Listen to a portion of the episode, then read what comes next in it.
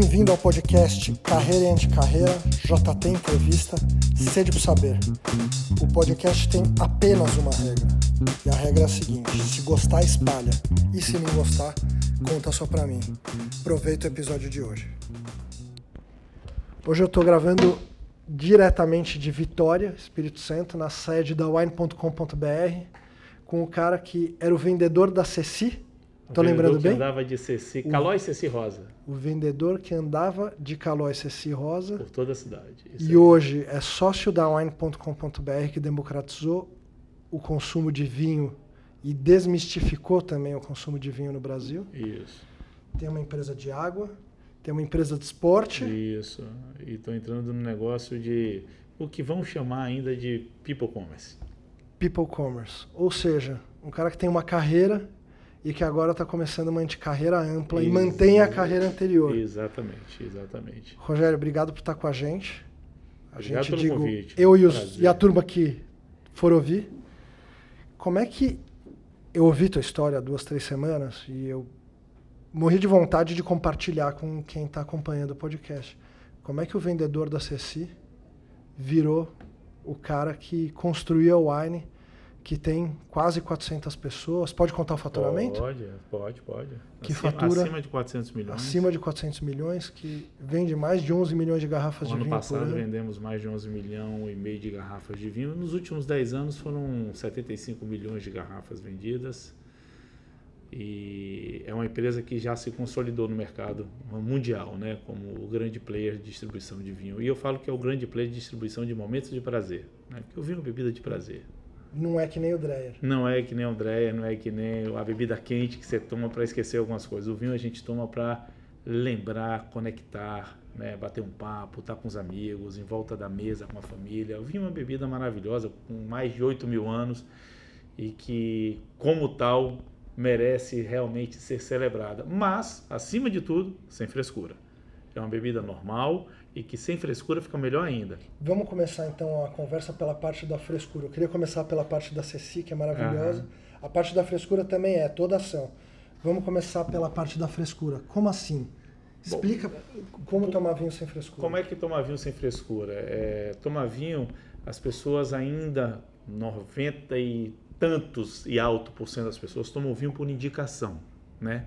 O vinho é uma bebida que, é, por natureza, faz as pessoas temerem na hora de comprar, de decidir. Por isso que você compra algo que alguém te falou que é bom, ou que você leu alguma coisa sobre, ou que você no aplicativo fez uma pesquisa, mas você, com raríssimas exceções, para na frente do site ou na frente de uma gôndola no supermercado, numa loja e pega um vinho, por exemplo, é, vai do Líbano, Uhum. que é a terra dos meus pais. Então a pessoa vai parar assim, poxa, eu vou pegar um vinho do Líbano que tem vinhos maravilhosos, eu vou pegar um que eu conheço aqui do Chile, da Argentina, porque eu vejo todo mundo tomar, é mais fácil, eu não vou ter problema. Então, você é, é, é, tem essa característica de que é um produto de indicação. Então, quando é um produto de indicação, a indicação vem junto com toda uma forma, um modus operandi de tomar aquele produto, que foi criado é, porque eu não sei, mas eu Uhum. acho que é porque para vender vinhos caros. E aí vem as taças de cristais, os decanters, os abridores atômicos, que hoje tem um milhão de Abridor abridores, atômico? né? É, cheio de frescura, cheio de coisa. E os aromas, quando fala dos cheiros que se encontram na taça de vinho, nos retrogostos. Então, isso tudo é uma grande frescura. Não que não exista. Por exemplo, é importante deixar aqui registrado, não que eu não goste, eu tomo vinho em taças é, bacanas, que hoje eu consegui, consigo já ter. Então, alguns vinhos eu já decanto. Mas isso, olha só, eu tenho 20 anos que eu estou nesse mercado do vinho. Então, e eu estudo, né? Eu me relaciono com pessoas que fazem esse mercado no mundo todo, que produzem, que distribuem, que decidem os vinhos. Então, para mim é, é- é não só uma profissão bacana, como uma coisa que eu gosto. Então, eu me aprofundei e estudei muito. Mas a maioria das pessoas não vão estudar muito. Elas querem ser felizes. E ser feliz no mundo do vinho tem que tomar aquilo que você gosta.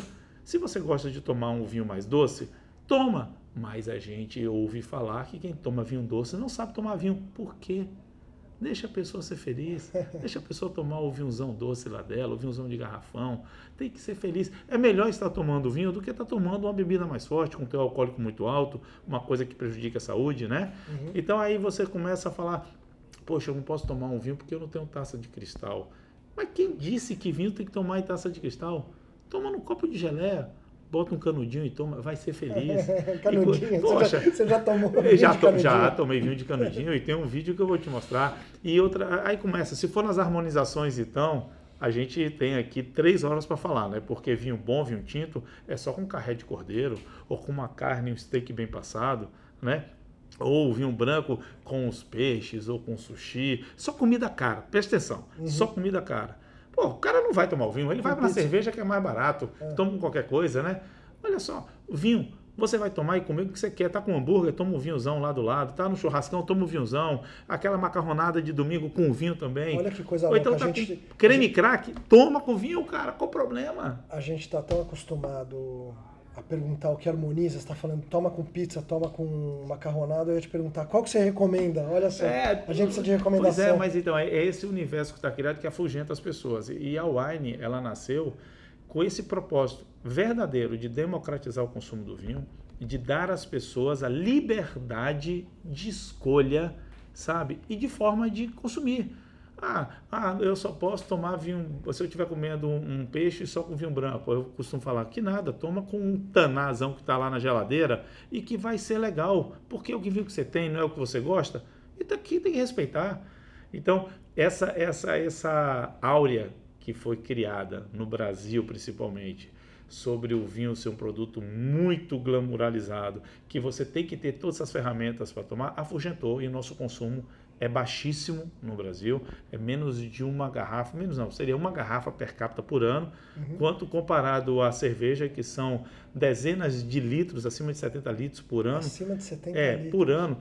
É por quê? Porque é uma bebida mais simples. Tá. Você não precisa de copo especial, de falar, de decantar, você só precisa levantar o dedinho quando você está lá no restaurante ou em qualquer lugar, você levanta um dedo no símbolo de número um da propaganda lá da Brahma, o cara vai olhar e vai te servir, mas o vinho não. O vinho você tem que olhar uma carta e olhar o preço, porque ninguém olha o produto, né? Olha o preço, Sim. tudo caro. Aí a pessoa vai lá, volta com taça, aí pergunta se você quer água com gás, sem gás, se quer que decante o vinho, se quer que espere para ele respirar e tal. Poxa, toma o vinho, abre e vamos nessa, vamos ser felizes. Esse foi o conceito da democratização para acabar com essa frescura. De novo, é, não quer dizer que toda essa parafernália que envolve o universo do vinho não faça sentido. Faz sentido, mas não é para todo mundo. É para quem quer, para quem gosta, para quem quer estudar, para quem quer aperfeiçoar o paladar, para quem quer sentir os aromas, o gosto. E são poucas pessoas que querem, que estão com saco para isso. O resto quer abrir uma garrafa e ser feliz. Precisa começar a tomar para depois sofisticando.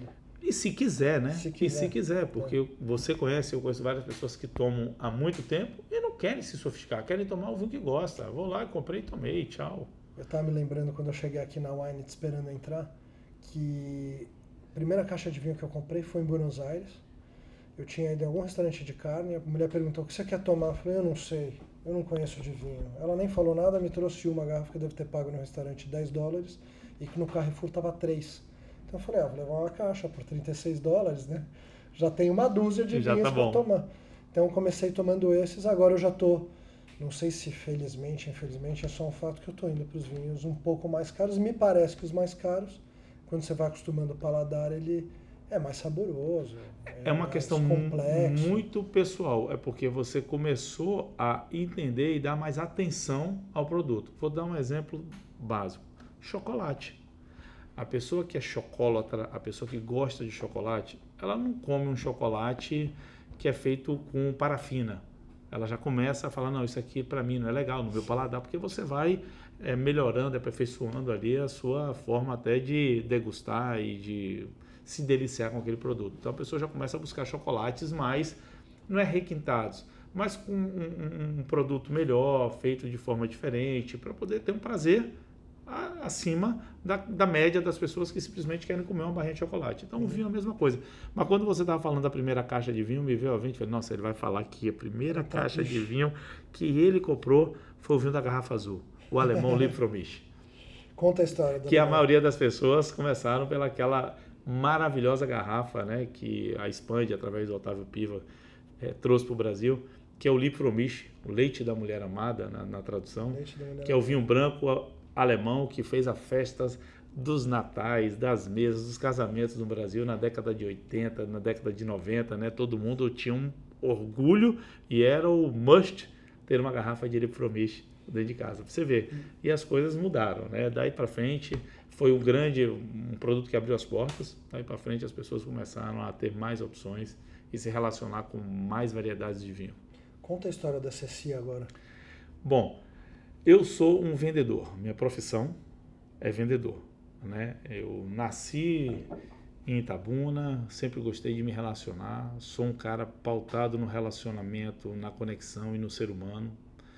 É, a, a, verdade de que o CNPJ é o conjunto de CPFs, para mim, ela é uma verdade absoluta. Né? Uma empresa nada mais é do que um conjunto de pessoas que, quando motivadas e bem tratadas e respeitadas, fazem uma diferença incrível. E isso tudo é resultado do que foi a minha vida de vendedor porque a minha vida de vendedor foi me relacionando, tratando bem as pessoas, ouvindo, aprendendo. E quando eu vim para Vitória, então, sou baiano, vim para Vitória em 89, eu já, já queria começar a trabalhar para poder ter o meu dinheiro. Eu não precisava, eu poderia estar só estudando, né? É, meu pai sempre me deu essa condição, família de classe média, meu pai era gerente do Banco do Brasil, então naquela época ser do Banco do Brasil era uma coisa era importante, era importante ainda mais na cidade do interior da Bahia. Né? Você tem o, o, o, prefeito, o delegado e o gerente do banco. Tá. E do Banco do Brasil, que aí são as figuras mais importantes da cidade. Então a gente tinha uma vida é, relativamente confortável para uma classe média. E aí meu pai falava, vai estudar e tal. Eu falava, não, pai, mas eu trabalhar para ter o meu dinheirinho e tal. E meu pai, com a inteligência dele, nunca me proibiu de trabalhar. Mas, então vai, trabalha. Trabalhar é digno, né? Dignifica o ser humano. E aí eu comecei a trabalhar como vendedor de bala. E vendedor de bala para troco. Esses pacotes que você compra um pacote por 3 reais, tem 200 balas, você vende em qualquer lugar, cara, é muito bom. E como eu não tinha carro e eu peguei a praça toda de Vitória e, e também não tinha dinheiro para ficar de ônibus andando, subindo, pedi, Você já estava aqui em Vitória? Já estava em Vitória. É, eu pedi para minha prima me emprestar uma bicicleta que era uma Caloi CC rosa, né? Aquela Caloi que tinha uma cestinha na frente e ali na frente eu botava o mostruário, botava o bloco de pedido, que era em três vias carbonado, porque tirava uma via, deixava com o dono do estabelecimento. Uma via ficava no bloco e a outra no final do dia. Independente de onde você estivesse, tinha que ir na empresa entregar as vias para faturar, para entregar depois. Internet, não tinha 90, 91, 92 não tinha internet, não tinha fax. o pedido, você não vendia a bala granel, você vendia o saco de bala para alguém que fosse é, vender. É, para revender. Então, para banca, para padaria, eu você tirava já era um pedido. distribuidor? Não, eu, eu, era vendedor de uma distribuidora. Sim, mas... É, é. O, o, eu era figura de vendas. Figura de vendas, o field sales do Isso, distribuidor. Exatamente. então, eu trabalhava para uma empresa chamada Dyer e Companhia, que depois virou Miramar. E essa, essa, essa foi minha primeira, meu, meu primeiro emprego de carteira assinada. Ah, eu era um vendedor, carteira assinada. Primeira vez que eu te ouvi eh, contando a história, me deu a impressão que você comprava não, e saía revendendo. Não, não, não. Então eu, eu era um vendedor. Tá. Então eu ia lá, tinha as reuniões de manhã, as metas e tal, e eu saía para vender e voltava para a empresa para deixar os pedidos, porque de noite era faturado, no outro dia montava a carga e entregava. Entendi. Né? Não era a minha empresa. Qual a tua idade, né? Aí eu tô falando em 17, 18 anos. Perfeito. Eu cheguei aqui em Vitória com 16. Então, com 17 eu comecei, 17, 18 anos eu comecei. Ou seja, você não teve vergonha de ser vendedor de bala, você já estava numa família de classe média, você não tinha vergonha de vender bala, não tinha vergonha da bike rosa. Não, não, de jeito, de jeito nenhum. E não tinha, já, já trabalhei, cara. Se alguém fosse falar, ah, mas você poderia estar trabalhando como professor de inglês, Olha só, lá, além eu, disso coisa tudo, mais sofisticada. Não, além disso tudo, eu já trabalhei aqui em Vitória também na, na locadora de fita cassete. Tá. Então eu trabalhava lá na, na, locadora que cobrava quando as pessoas não rebobinavam a fita. Não sei se Nossa, você lembra disso. Verdade. Quando você entregava a fita sem estar rebobinada, pagava lá dois reais. É e aí, se fosse amigo, não pagava, porque embaixo do balcão sempre tinha maquininha de rebobinar. Tá. Se não, pagava aquela multa e tal. Então eu trabalhei no balcão ali é, de locação de fita. Trabalhei em bar, né, com amigos meus ali ajudando. Fazia festa, evento, turismo, alugava ônibus para poder levar o pessoal para a Bahia, para Arraial da Ajuda, sempre fazendo alguma coisa, mas sempre me relacionando, me comunicando, sabe, fazendo contato, fazendo boas conexões. E a maioria dessas conexões que eu fiz lá atrás até hoje, elas são muito sólidas. Porque conexões verdadeiras perduram, Sim. né? O lifetime velho da conexão é a vida. Sim. São os amigos que você faz, são os contatos que você faz. Então, é, é, a minha história é da CC que rodava a cidade inteira. A cidade inteira. Da, da beira da praia ao morro. Subia o morro, descia, andava. E foi muito bom. Foi a época que eu aprendi é, o, o valor que é respeitar um cliente, o valor que é se relacionar e ser verdadeiro quando dá, quando não dá, quando atrasa. Então isso foi muito bom para mim, foi uma base bem bacana. Ou seja, essa febre começou há um ano de fazer entrega de bike pelo Rap, pelo Uber Eats, pelo iFood. Eu já, Você foi um visionário Eu já fazia lá atrás isso aí, até porque também teve uma época aí, aí eu tive condição porque o dono da empresa via que eu ficava que ralava muito, né? Falou, pô, vou te financiar aqui um carro. Aí me financiou um carrinho ali, um Chevette, Chevetinho uhum. azul, chamava de Trovão Azul, você lembra do seriado? Sim. Chama Trovão Azul. E ali eu já não só vendia, como tinha no fundo do carro uma pronta entrega, que eu fazia isso, eu vendia, já entregava, já fazia, já faturava, já fazia a coisa toda acontecer. Então foram os primórdios dos deliveries que hoje aí tem o pessoal que vai de bike e de moto. Fui querendo crescer, eu sempre fui muito curioso, sempre gostei de ler muito, sempre estudei muito.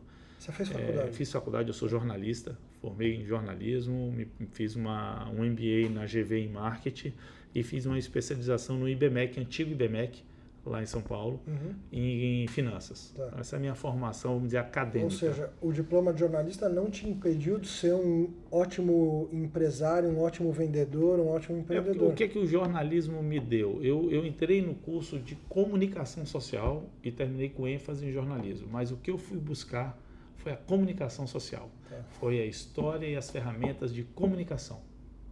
Então eu entrei realmente já com esse interesse. Legal. Porque eu, eu, eu entrei na faculdade com 24 anos.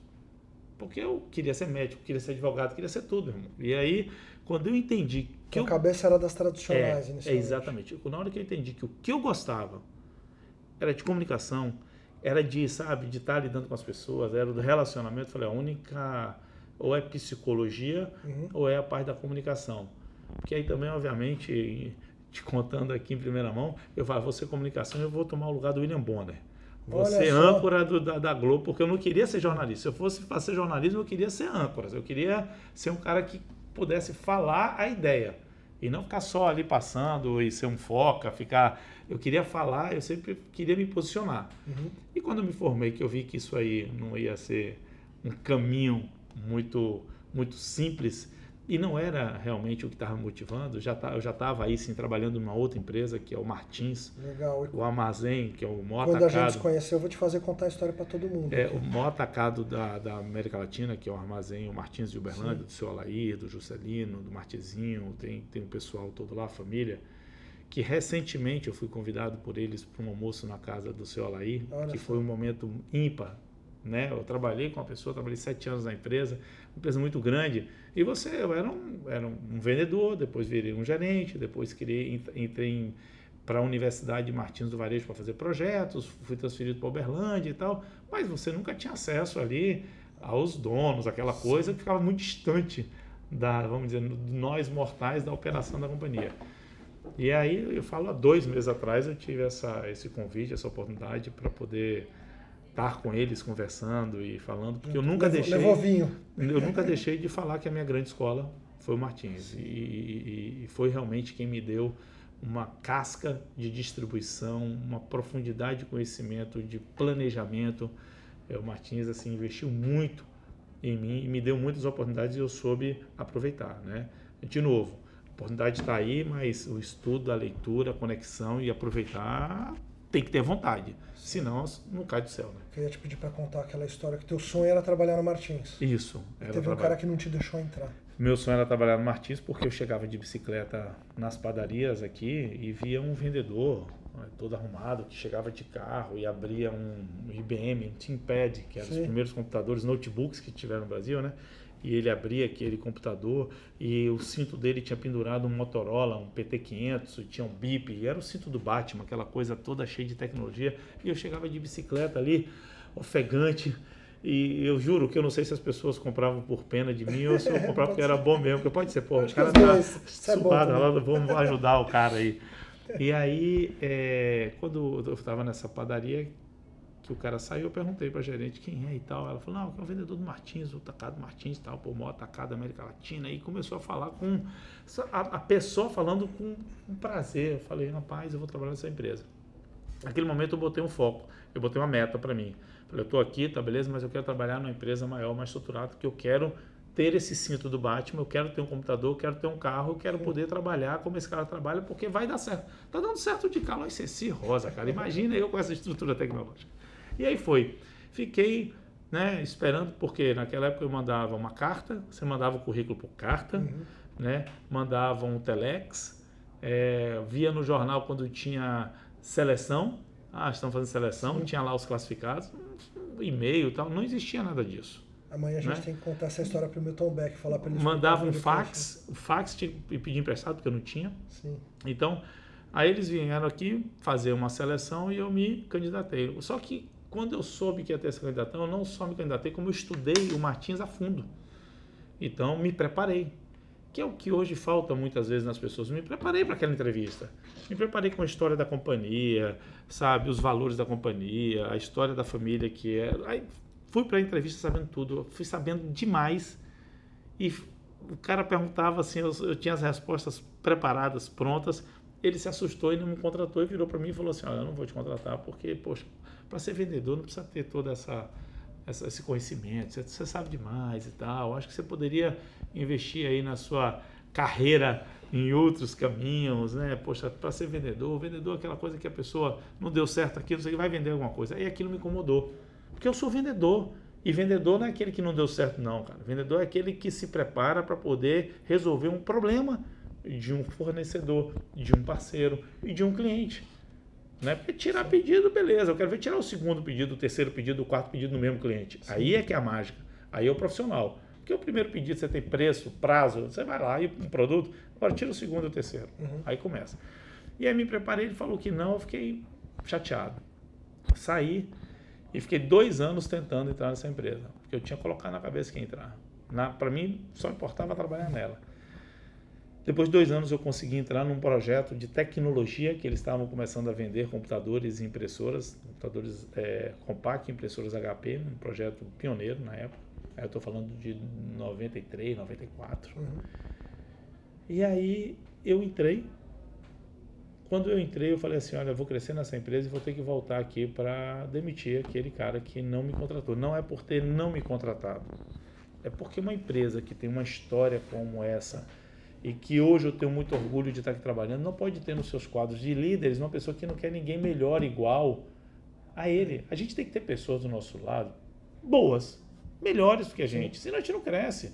Porque se a gente tiver só que puxar, quem vai empurrar a gente? Eu quero gente que me empurre. Claro. Eu não quero gente que, que eu tenha que ficar toda hora puxando. A gente costuma falar lá na Init que um profissional A normalmente contrata profissional A e um profissional B gosta de contratar o profissional C. É, então o é. ideal é você sempre ter gente A na tua equipe. E aí eu fui, cresci, virei supervisor, gerente de mercado. Quando eu virei, eu, eu assumi a, a área toda que tinha ele como um dos supervisores. E foi uma coisa que eu fiz. Chamei a pessoa e falei, olha só, eu vou te demitir. E foi muito meu claro, por causa disso, disso, disso. Você não está alinhado com os valores. Aí pegava, peguei os valores, me preparei aqui os valores, você não está alinhado com os valores. Você não pode estar aqui. Olha, imagina o que seria de você se você tivesse contratado pessoas melhores ou iguais a você para poder exercer. Você, cara, você era diretor dessa companhia já. Sim. Você estava com uma carreira profissional aí incrível, você tinha, você estava subindo e tal, e ele, poxa, mas né, tem que aprender. Eu falei, você tem que aprender, você vai aprender em outro lugar. Mas eu vou fazer um negócio com você. Daqui a dois anos, que foi o tempo que eu fiquei para poder entrar na empresa, você volta e conversa, porque eu vou estar aqui, cara, porque eu não quero sair dessa empresa. Eu quero ficar aqui, eu quero construir um legado aqui, eu quero trabalhar, tem muita coisa que eu quero aprender, então você pode voltar, eu vou te ajudar, mas se você tiver melhorado. Ele voltou, a gente tinha uma oportunidade, contratei ele de novo, hoje é uma pessoa que eu tenho, sabe, uma relação muito próxima, mora lá em Uberlândia, e, e foi um, um aprendizado para mim e para ele, porque ele voltou de outra forma, voltou preparado e conseguiu crescer na empresa. Legal como é que você, dentro do Martins, alguns anos depois, vai vender vinho?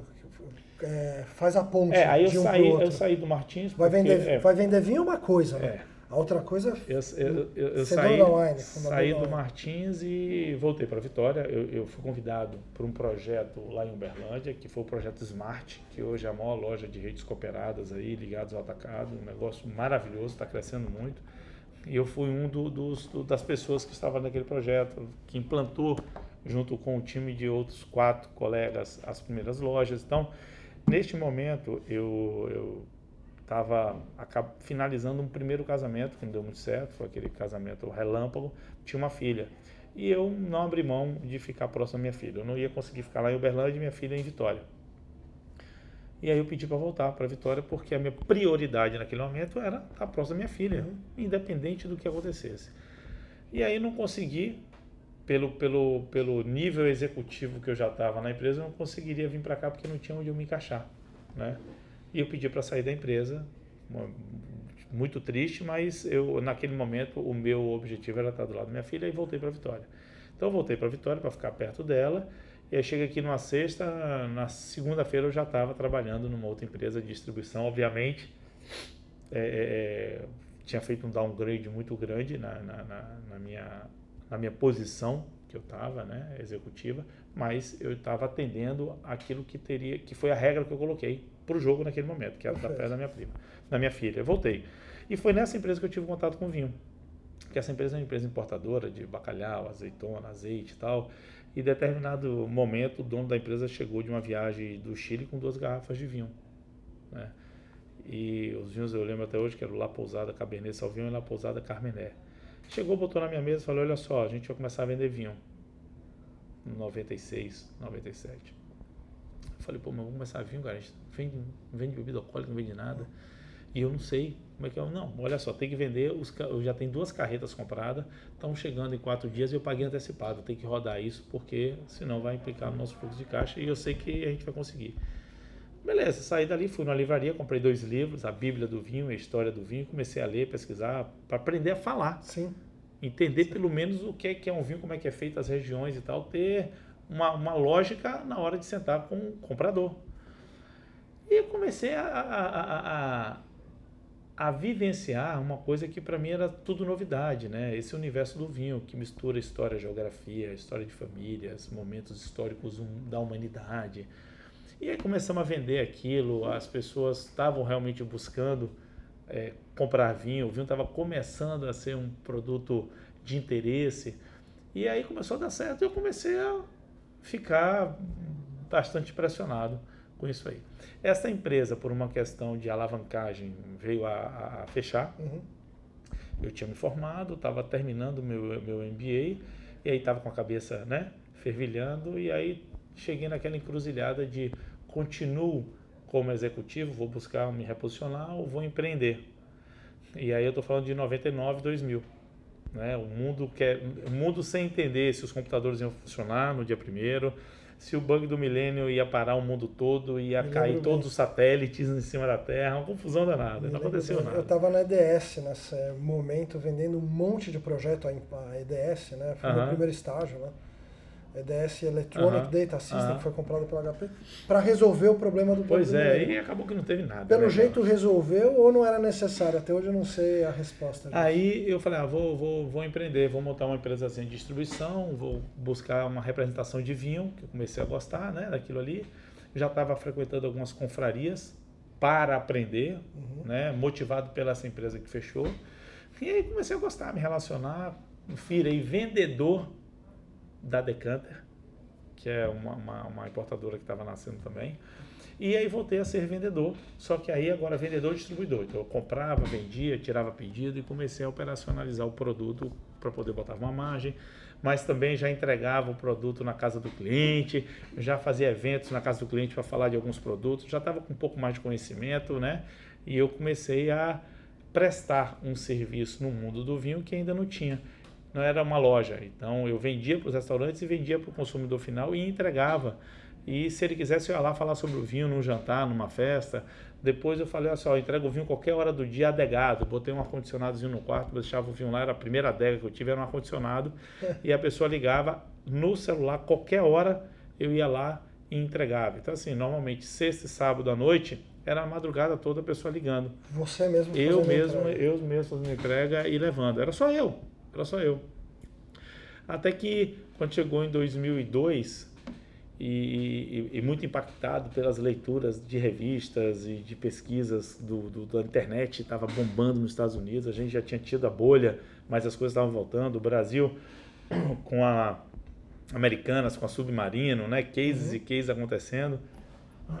Desculpa. Aí eu falei, poxa, tinha que montar um sitezinho aqui para colocar os nossos vinhos aqui, para poder funcionar. Então, fizemos uma HTML simples ali com os vinhos, com bastante conteúdo. Era texto e imagem e, um botãozinho de eu quero. Então, quando apertava o botãozinho de eu quero, abria um pop-upzinho, a pessoa botava o nome e o telefone, eu recebia um SMS ou um torpedo e ligava para a pessoa de volta. Alta tecnologia, de ponta, mas eu tinha na Não época perdi a venda. não perdia.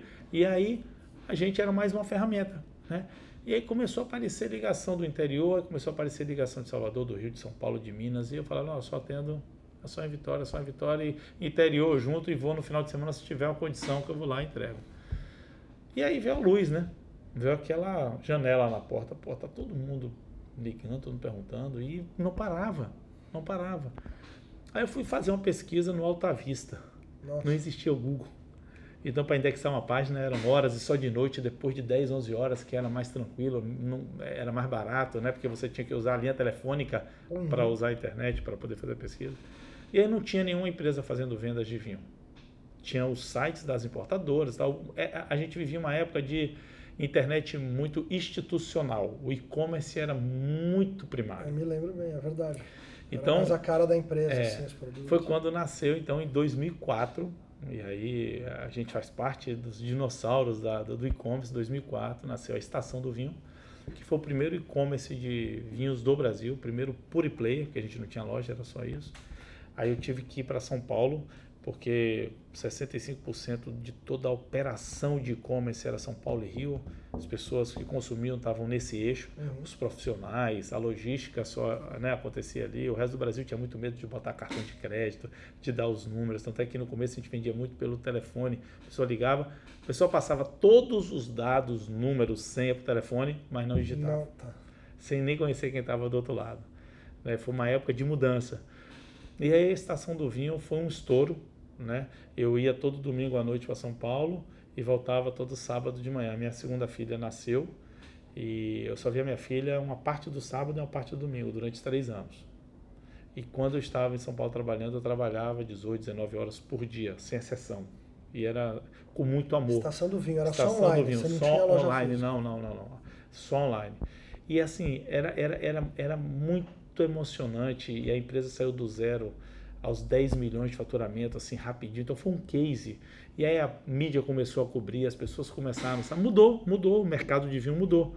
Porque da noite para o dia, eh, as pessoas começaram a querer comprar online, começaram a querer tomar vinho de forma mais tranquila, sem aquela petulância da loja que você entra, tem alguém te olhando de cima e baixo para ver se você sabe alguma coisa. Quanto que você vai gastar? Quanto que você vai gastar? Se te certinho. pergunta, você quer um Piemonte, um Barolo? O cara fala, meu irmão, eu quero um Malbec, brother, de 30 reais, 20 reais, sabe? Mas era assim, é, foi assim que começou. Não é que tá certo ou errado, foi assim que começou. E aí, é, quando chegou em 2008, é, eu tive um aporte de anjos, né, de, de empresários aqui do estado, aqui de Vitória Anjos, que são as pessoas que é, me reconheceram como um bom projeto e, e da, a pessoas que eu sou grato até hoje, porque sem elas eu não teria chegado aqui, né? Elas me deram a primeira oportunidade. E aí a gente desalinhou na velocidade de crescimento da empresa. Eu estava a 200 km por hora, a galera estava querendo ir a 80, 90, sendo que a janela estava escancarada. Uhum. E aí eu resolvi sair em 2008 e sair para montar um projeto mais estruturado, com mais investimento, e aí já não mais com investimento anjo, fui buscar um investimento mais pesado para poder fazer tudo aquilo que eu estava querendo fazer na Estação do Vinho. Né? E fazer ela continuar tendo a oportunidade navegando no mar que a gente estava. E a, a, a Wine nasceu em novembro de 2008. Com um ano, a gente faturou exatamente o mesmo do último ano da Estação do Vinho, que já tinha quatro anos de negócio. Então, assim, era, a, a tese era verdadeira, A gente estava com tudo muito planejado, com oportunidade na nossa frente. A gente não podia parar de investir. Quando você fala a gente, você tinha um sócio. Eu sempre tive um sócio. Na história do e-commerce de vinhos, eu sempre tive um sócio. Foi o Anselmo, que foi a pessoa que construiu comigo toda essa história. Eu nunca construí sozinho, eu não sou o fundador sozinho.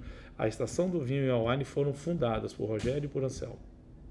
Esse foi o meu sócio e foi o fundador, cofundador comigo de toda essa história.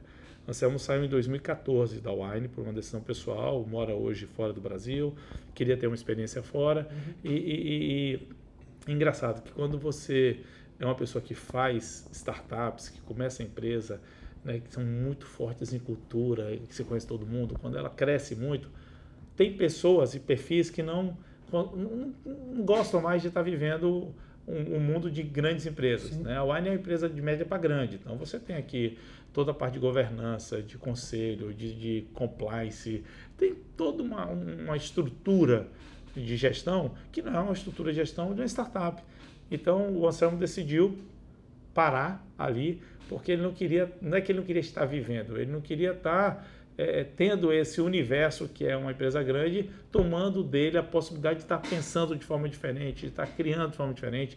E a gente naquela época já tinha aí um sócio, investidor, e estava indo para o segundo. Né? Então, a, a, a, a gestão, né? a governança, cada vez mais vai transformando a empresa num negócio um pouco mais complexo. Sim. Que a gente navega de forma leve, mas você tem que respeitar os stakeholders, os sócios, entender que ninguém bota a faca no seu pescoço para ser sócio. Você aceita. Quando você aceita, você divide com as pessoas as decisões, né, tudo aquilo que você vai fazer. Então, nesse momento ele saiu, mas muito bem perguntado. É, o Anselmo é a pessoa que criou essa empresa comigo e é a pessoa que criou a Estação do Vinho e é a pessoa da qual também eu tenho um orgulho, prazer e, e faz parte desta história da democratização do consumo de vinho no Brasil. É, foi ele que, junto comigo, fez esse grande movimento até 2014. Que legal. Você sabe que eu sou Headhunter. Hum. E hoje você me apresentou para o Wine Hunter. Hoje eu te apresentei para o Vicente, o Wine Hunter daqui. Tem o Manu, que mora em Bordeaux, são dois. Ah, olha só, tem são um que dois, mora em Bordeaux. Tem um que mora em Bordeaux, que cuida de toda a Europa ali. Tem Vicente, que fica aqui, que cuida de toda a América, África, Estados Unidos. Mas juntos trabalham, sabe, de forma muito próxima na seleção e na manutenção da qualidade dos produtos que a gente importa e no acompanhamento das inovações, das tendências de mercado para a gente trazer. E aí tem vários casos, né? Que vinhos que a gente trouxe que ninguém acreditava que no Brasil ia se consumir, mas que já era tendência lá fora e a gente veio trabalhando dois, três anos, agora está estourado. Tem então, algum exemplo desse? Tem, por exemplo, tem, loja que eu tem o Apotic Red, um vinho californiano, Apotic Red, é um vinho seco, pesado, sabe aquele vinho que as pessoas costumam falar que ter que comer com faca, tomar com faca, uhum. Eh, garfo e faca, mas é um vinho naquele estilo assim, muito aroma, muito corpo, muita cor, mas é um vinho que agrada a todo mundo ele parece ser um vinho doce, parece, ele é um vinho seco, mas ele parece ser um vinho doce porque a uva é muito madura, é um estilo que está assim bombando na, nos Estados Unidos. Hoje nos Estados Unidos, Estados Unidos, Canadá, América Central, é assim, líder disparado de venda, um vinho chamado Apotic Red. É incrível. Apotic, como, como escreve? A-P-H, Apotic uhum. Red. A-P-H-O-T-I-C. Apotic, é, Apotic Red. E assim, é, é, é, um case, porque eu mesmo, particularmente, falo, cara, o pessoal no Brasil está muito acostumado com aqueles vinhos mais secos do Chile, Argentina, Portugal, Espanha, né? Uhum. Aquela coisa italiana. E a gente vai trazer um negócio, um, um, conceito assim, que é um vinho seco, mas que ele tem uma doçura presente, que as pessoas vão achar que é vinho doce, mas não é. Tem que entender. Sucesso absurdo. As pessoas estão apaixonadas, porque é um vinho que você toma uma, duas, três garrafas ali, sem parar dá pra ver que você é apaixonado por vinho. Em algum momento você foi wine hunter também? Até 2012, eu que fazia, na, nessa divisão de funções com o Anselmo, o Anselmo sempre foi o cara de muita estratégia, de marketing, de tecnologia. O Anselmo é um cara que, assim, é, é, é ele vivia a tecnologia e o marketing 24 horas por dia. E para mim ficava toda a parte de relacionamento com o fornecedor, com os wineanos e na seleção. Então, basicamente, até 2012 eu viajava o mundo todo para poder fazer essa seleção e trazer essas oportunidades. Esse é o trabalho dos sonhos ou como qualquer trabalho, em algum momento é cansativo. Conta da, das agruras de ser wine hunter. É, é um, é um quando Uma você mistura dos faz, dois. é, é uma mistura dos dois. Por quê? Porque é um trabalho bacana. Vamos lá, você viaja o mundo todo, você está se relacionando com várias culturas o tempo todo, você está degustando vinhos maravilhosos, mas tem a oportunidade de degustar vinhos horrorosos, muito mal feitos e com problemas seríssimos, né? Você está em lugares incríveis que são fazendas, Uhum. então a gente vive indo para fazenda, né? A pessoa ah, vai para Bordeaux, só vai nos chateaus. Não, não, olha só. É, 20%, 15% desse universo são os chateaus, as indústrias, as, a Conchitoro, a Galo, sabe, a Barão Felipe. O resto são famílias, são gerações, fazendas, que a pessoa mora ali, faz o vinho e aquela coisa acontece. Que eu acho que é um barato, porque você senta, você entra na casa da pessoa, você come, você toma, você degusta, você tem história daquilo tudo. Mas é, uma, é um trabalho extremamente técnico, que eu quando comecei não tinha essa técnica e na primeira degustação que eu fiz eu fiquei bêbado antes de chegar ao meio do dia, porque eu não cuspia, obviamente, É claro. né? Eu botava para dentro e eu achava que para sentir o vinho e saber se é bom eu tinha que engolir. É, E aí é uma questão de aprendizado, de estudo, de técnica, de ter um coach de alguém que já fez isso, que foi o que eu fui buscar. Então, e que mesmo fazendo e usando a técnica, você tem um cansaço mental e físico no final de um dia, onde você degusta de 100 a 150 garrafas de vinho. Né? E aí 100 eu estou falando de uma 150. viagem de 15 dias, quando a gente sai, é que você tem a mucosa captando o álcool e, e capta mesmo. Então, você tem que ter um equilíbrio muito grande, tem que ter um, um preparo físico muito grande, né? Preparo físico mesmo, para poder o seu corpo aguentar a rotina de cada hora você está em um país, numa temperatura, comendo uma coisa diferente e nessa rotina de 100, 150 garrafas por dia de degustação e tem que estar atento porque uma vez aquilo negociado você vai trazer 100, 200, 300 mil garrafas para o seu público, para o seu cliente que está esperando uma coisa legal, né? É, ela é uma, uma profissão muito bonita, mas muito cansativa e técnica. né? Não é uma profissão para qualquer um. Assim, eu perguntaria, no primeiro momento todo mundo responde que sim, mas depois todo mundo repensa. Passar 180, 200 dias fora de casa não é para qualquer um, né? Você com família, filhos ou namorada, ou sabe, amigos, não é para qualquer um.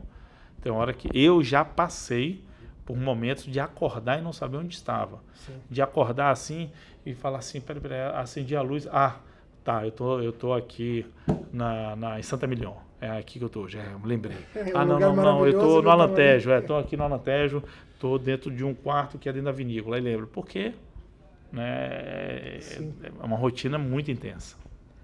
Legal. Rogério, a gente já está falando um pouco mais de 40 minutos. Eu teria, E a gente teria aqui mais umas 50 horas aqui, no né? Porque- mínimo, que bom, tá? mas no mínimo o dobro do tempo. Teria um monte de outras coisas para falar contigo. Mas eu acho que a gente deveria, como combinado no começo da conversa, encerrar mais ou menos por agora.